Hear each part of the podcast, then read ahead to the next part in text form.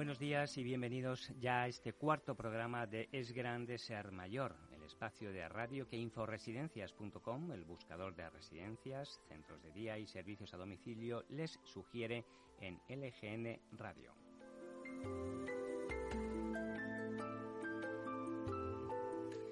Todos los jueves, como hoy, media hora para conocer un poco más de cerca cómo está y cómo es el sector geroasistencial, el de la atención a las personas mayores.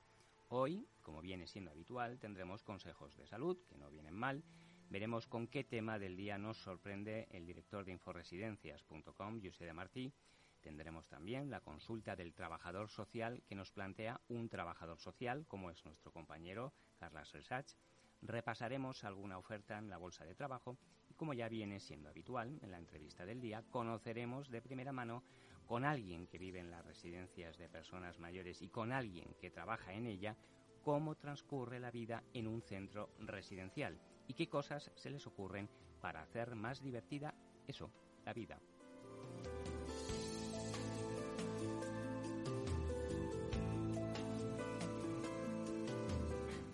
En el programa de hoy charlaremos un buen rato con el, animador sociocultural del Centro Residencial de Amavir en Vallecas, aquí en Madrid, y con uno de sus residentes, que nos dirá cómo de bien o mal hacen su trabajo en la residencia. Un buen rato para saber en qué se entretienen. Además, este trabajador nos contará cómo quiere quitarnos el trabajo porque se ha organizado para realizar entrevistas a los usuarios que luego cuelga en forma de podcast en las redes sociales nos dirá si gusta la iniciativa y si se animan a eso de hablar a un micrófono.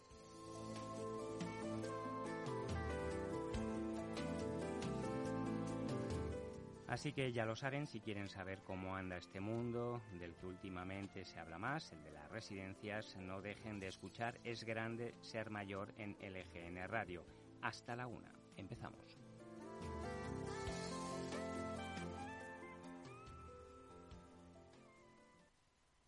A medida que nos hacemos mayores pensamos menos que el agua es una parte fundamental de nuestro cuerpo. Vamos perdiendo la sensación de sed, pero el cuerpo continúa necesitando agua. La deshidratación se convierte en un gran problema. Por eso merece la pena beber agua aunque no se esté sediento. Un buen sistema es establecer una rutina. Que beber un buen vaso de agua sea lo primero que hagamos cuando nos levantamos. Otro vaso cuando nos sentamos a la mesa y una infusión a media tarde. Necesitaremos más, pero si estos son fijos, mucho mejor.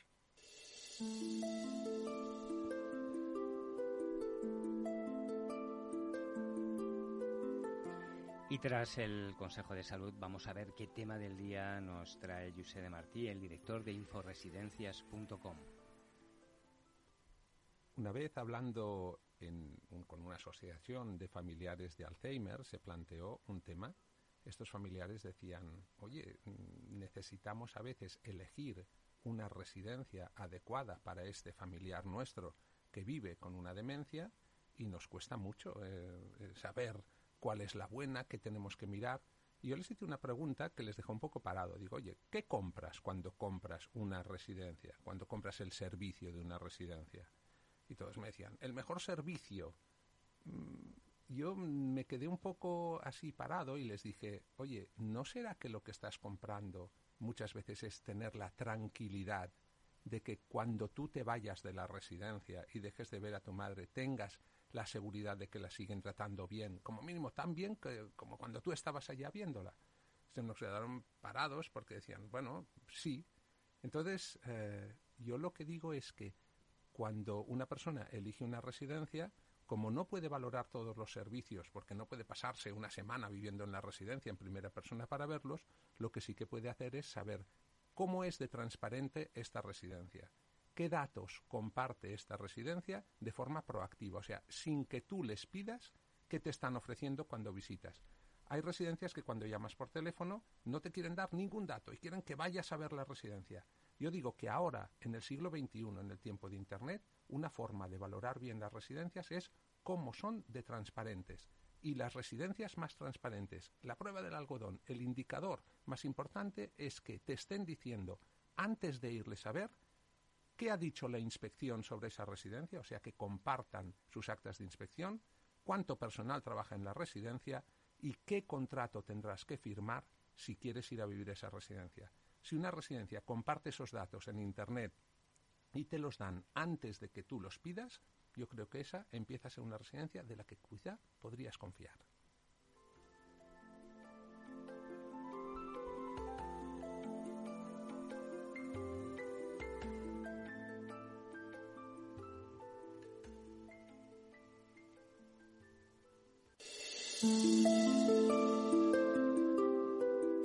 ¿Necesitas encontrar una residencia para personas mayores adecuada y que puedas pagar? ¿Buscas un centro de día o un servicio de ayuda a domicilio?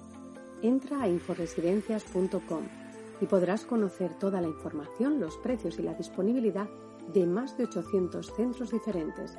Y si lo prefieres, deja tu nombre y teléfono y contactarán contigo los centros que más se ajusten a tus necesidades. Recuerda, inforesidencias.com. Todas las residencias a un clic de distancia.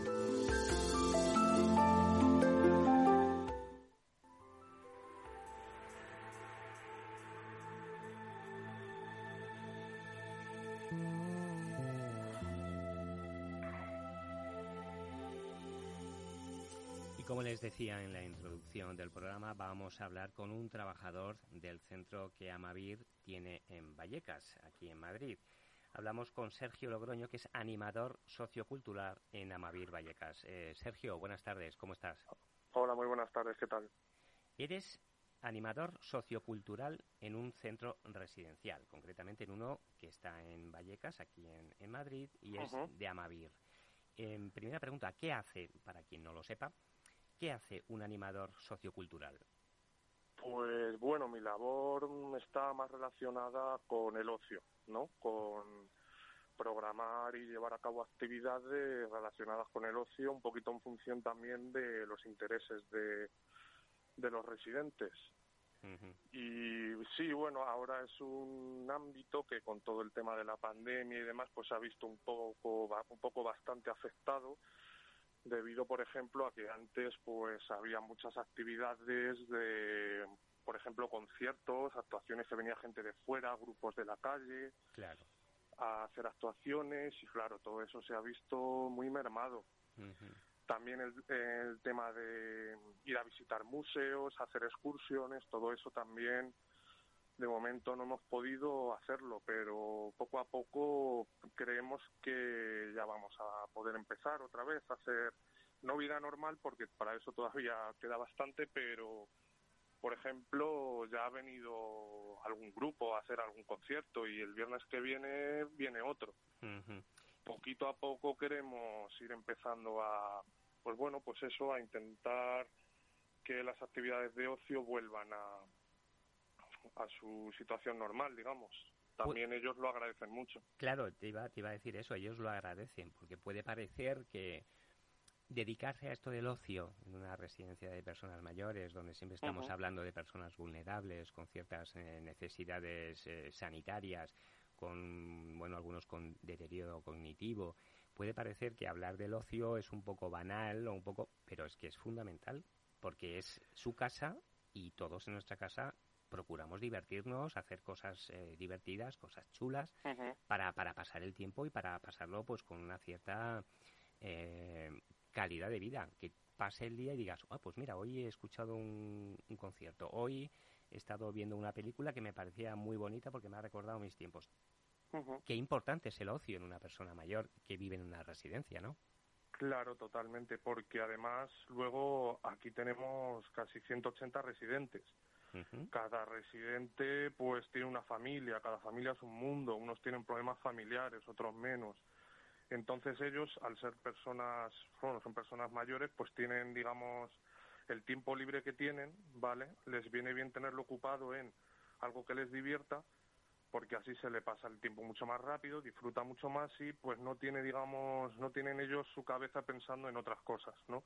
Les viene bien para distraerse y también sobre todo desde bueno desde la etapa más grave de la pandemia que ellos estaban cada uno confinado en su habitación Ya. durante casi tres meses quieras que no pues eh, todo el tema de las actividades de ocio aunque eh, de una forma más reducida que antes todo lo han recibido con los brazos abiertos Claro, claro.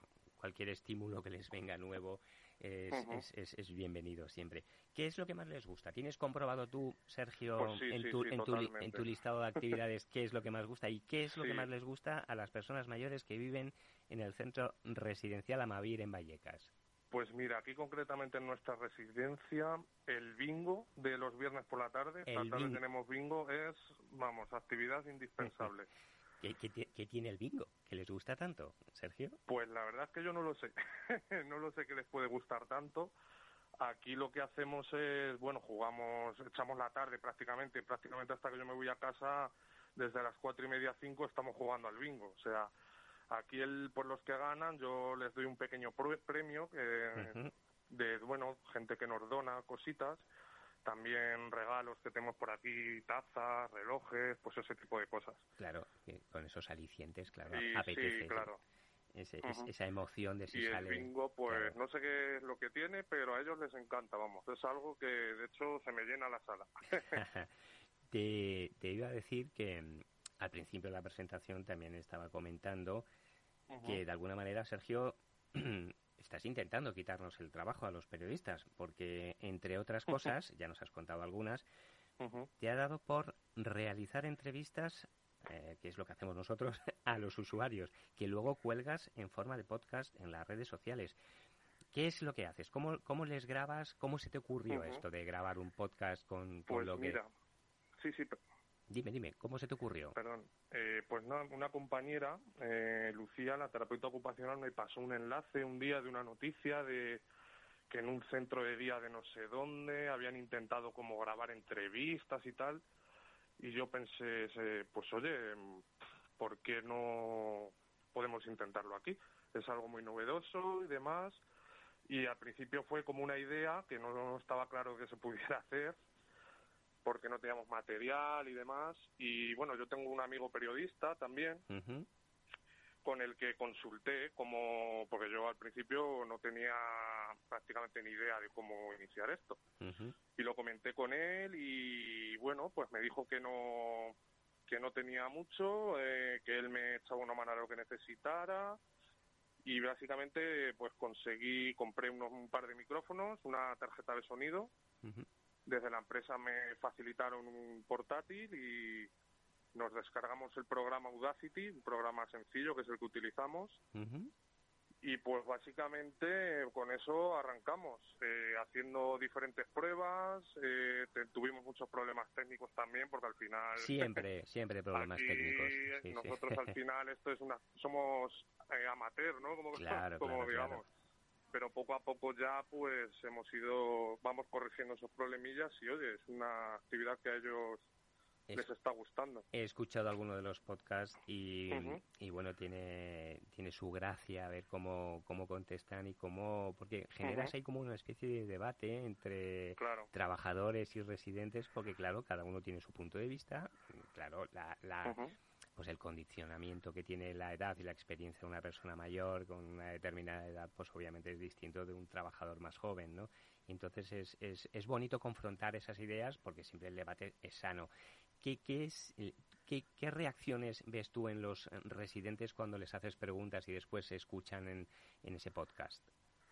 Pues ellos, o sea, al principio se ponen nerviosos. se Claro. ponen nerviosos porque ellos la radio, la radio, ellos creen que va a ser, vamos, que es como la radio, pues en- al principio se ponen un poco nerviosos. Luego una vez eh, mm, continuamos la grabación y ya estamos más concentrados, estamos en el ambiente, ya se van tranquilizando. Y una vez ellos se escuchan, pues se ven raros, se ven raros. Ellos no están acostumbrados a escucharse su voz grabada, digamos. Que siempre se nos escucha diferente o algo más rara y ellos se, se sienten raros, pero les encanta, les encanta la idea, les encanta pues contar sus experiencias, que al final, bueno, sobre todo como yo soy el encargado del ocio, digamos, mi idea un poquito era pues eh, hablando con un trabajador y un residente, pues poner en común el ocio de la época de nuestros residentes cuando eran jóvenes y la más actual. Y pues ellos les encanta también eh, pues que nosotros la gente más joven pues conozcamos cómo se lo pasaban bien ellos entonces. Algo que destacar alguna anécdota curiosa que te haya pasado algún residente que te haya dicho alguna locura de juventud Uf, pues así ahora mismo locuras locuras a mí me extrañó bueno no sé si llamarlo extrañar o pero sí me sorprendió un poco que una de nuestras residentes, Vicenta, nos contó que, que ahora el ocio, comparado, teniendo en cuenta la pandemia, que en comparado como cuando ella salía de fiesta o salía a pasarlo bien, es mucho peor, que ahora somos unos muermos, que ahora que ellos, que ellos en su época, vamos, que la liaban mucho más, o ella concretamente que se lo pasaba, vamos, que ahora en comparación somos unos muermos. Ya, ya, qué gracia escucharlo de, de, voz de una persona mayor que está en una residencia contarte esas épocas. Mm. Indudablemente todo esto les hace mucho bien porque no deja de ser recordar cosas buenas. Eh,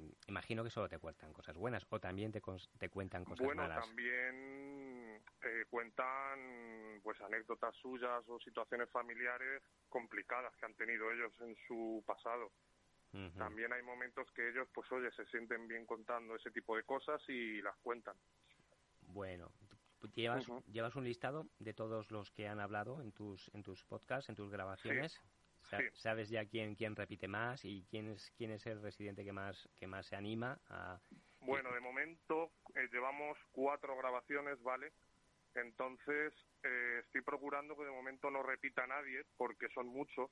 Claro entonces y todos o bueno no todos pero muchos quieren salir. Entonces hasta que hasta que hayan salido bastante gente y haya otra gente racia a salir y hay gente que quiera repetir de momento no hemos repetido pero probablemente en un futuro haya gente que repita así ¿cuál es cuál es eh, la circunstancia la cosa qué es lo que más te gusta de tu de tu trabajo qué es lo que te produce más satisfacción Sergio bueno, pues yo, por ejemplo, el agradecimiento, ¿no? Y sobre todo porque cuando yo ahora he estado de vacaciones, por ejemplo, y al volver me han dicho que, pues que me han echado de menos, que se han aburrido bastante cuando no he estado yo. Claro. Entonces el hecho de que ellos y ellas mm, te digan que, que te echan de menos, que se aburren cuando no estás, pues oye, da la sensación, o sea, te hace sentirte bien porque estás haciendo un poco bien tu trabajo, ¿no? Claro. Y a ellos pues les viene genial. Claro, eh, el animador sociocultural ofrece una imagen de la residencia muy distinta de lo que la mayor parte de la gente se piensa que es una residencia, ¿no? Me imagino claro. que esa satisfacción es, es notable, ¿no?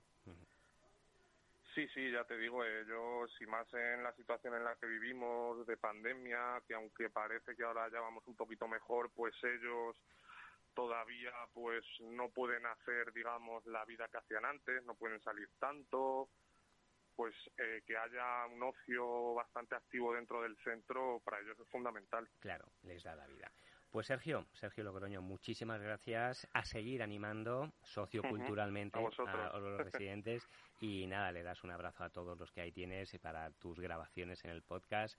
Ya nos seguirás pasando alguna para ver lo que nos dice Vicenta y lo que nos dicen todos, todos los demás. Sergio, muchísimas gracias, buenas tardes, que vaya todo fenomenal por Amavir Vallecas. Muchas gracias a vosotros por, por el interés y por poneros en contacto con nosotros. Un saludo, Sergio. Saludos, hasta luego.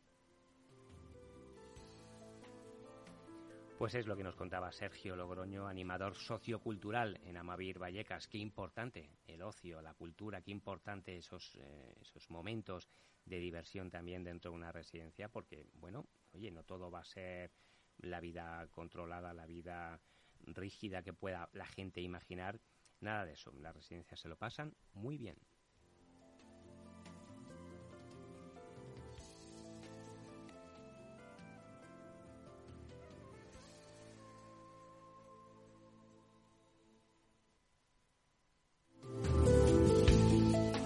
La atención a las personas mayores es una de las actividades que más puestos de trabajo genera.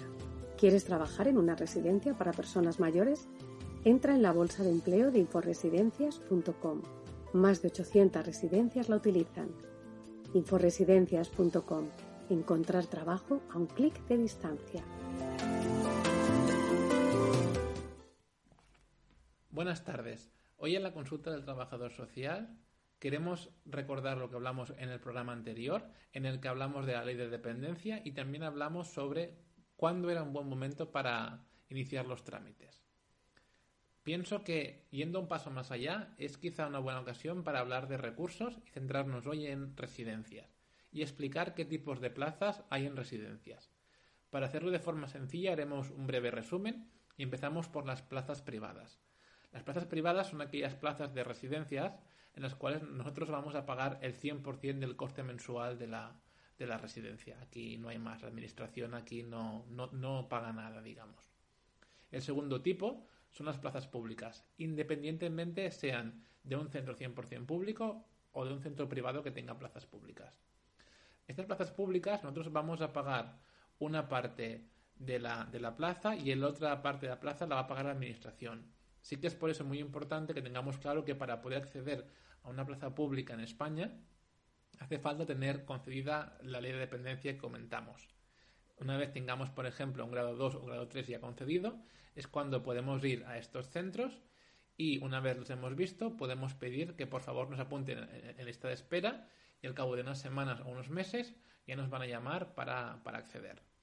Por último, también hay lo que se llaman las plazas de prestación económica vinculada o PEP.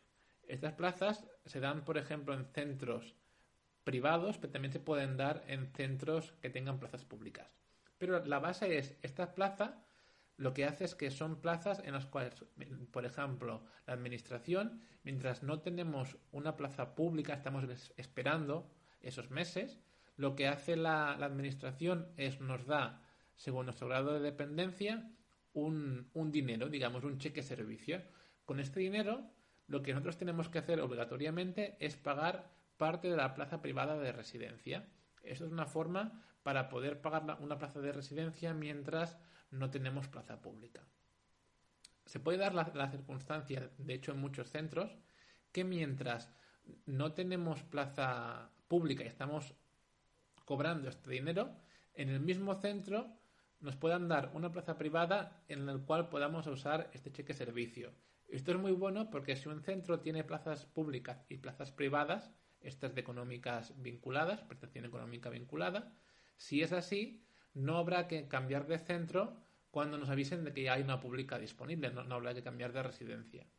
Por eso es importante tener en cuenta estos tipos de, de plaza, que recordemos que son plaza privada, 100% privada, plaza pública, sea un centro 100% público o un centro privado, y por último, las plazas de prestación económica vinculada, que podemos pagar una parte nosotros y la otra vamos a pagar mediante lo que nos da la Administración por nuestra dependencia. ¿Necesitas encontrar una residencia para personas mayores adecuada y que puedas pagar? ¿Buscas un centro de día o un servicio de ayuda a domicilio? Entra a inforesidencias.com y podrás conocer toda la información, los precios y la disponibilidad de más de 800 centros diferentes. Y si lo prefieres, deja tu nombre y teléfono y contactarán contigo los centros que más se ajusten a tus necesidades. Recuerda, inforesidencias.com. Todas las residencias a un clic de distancia.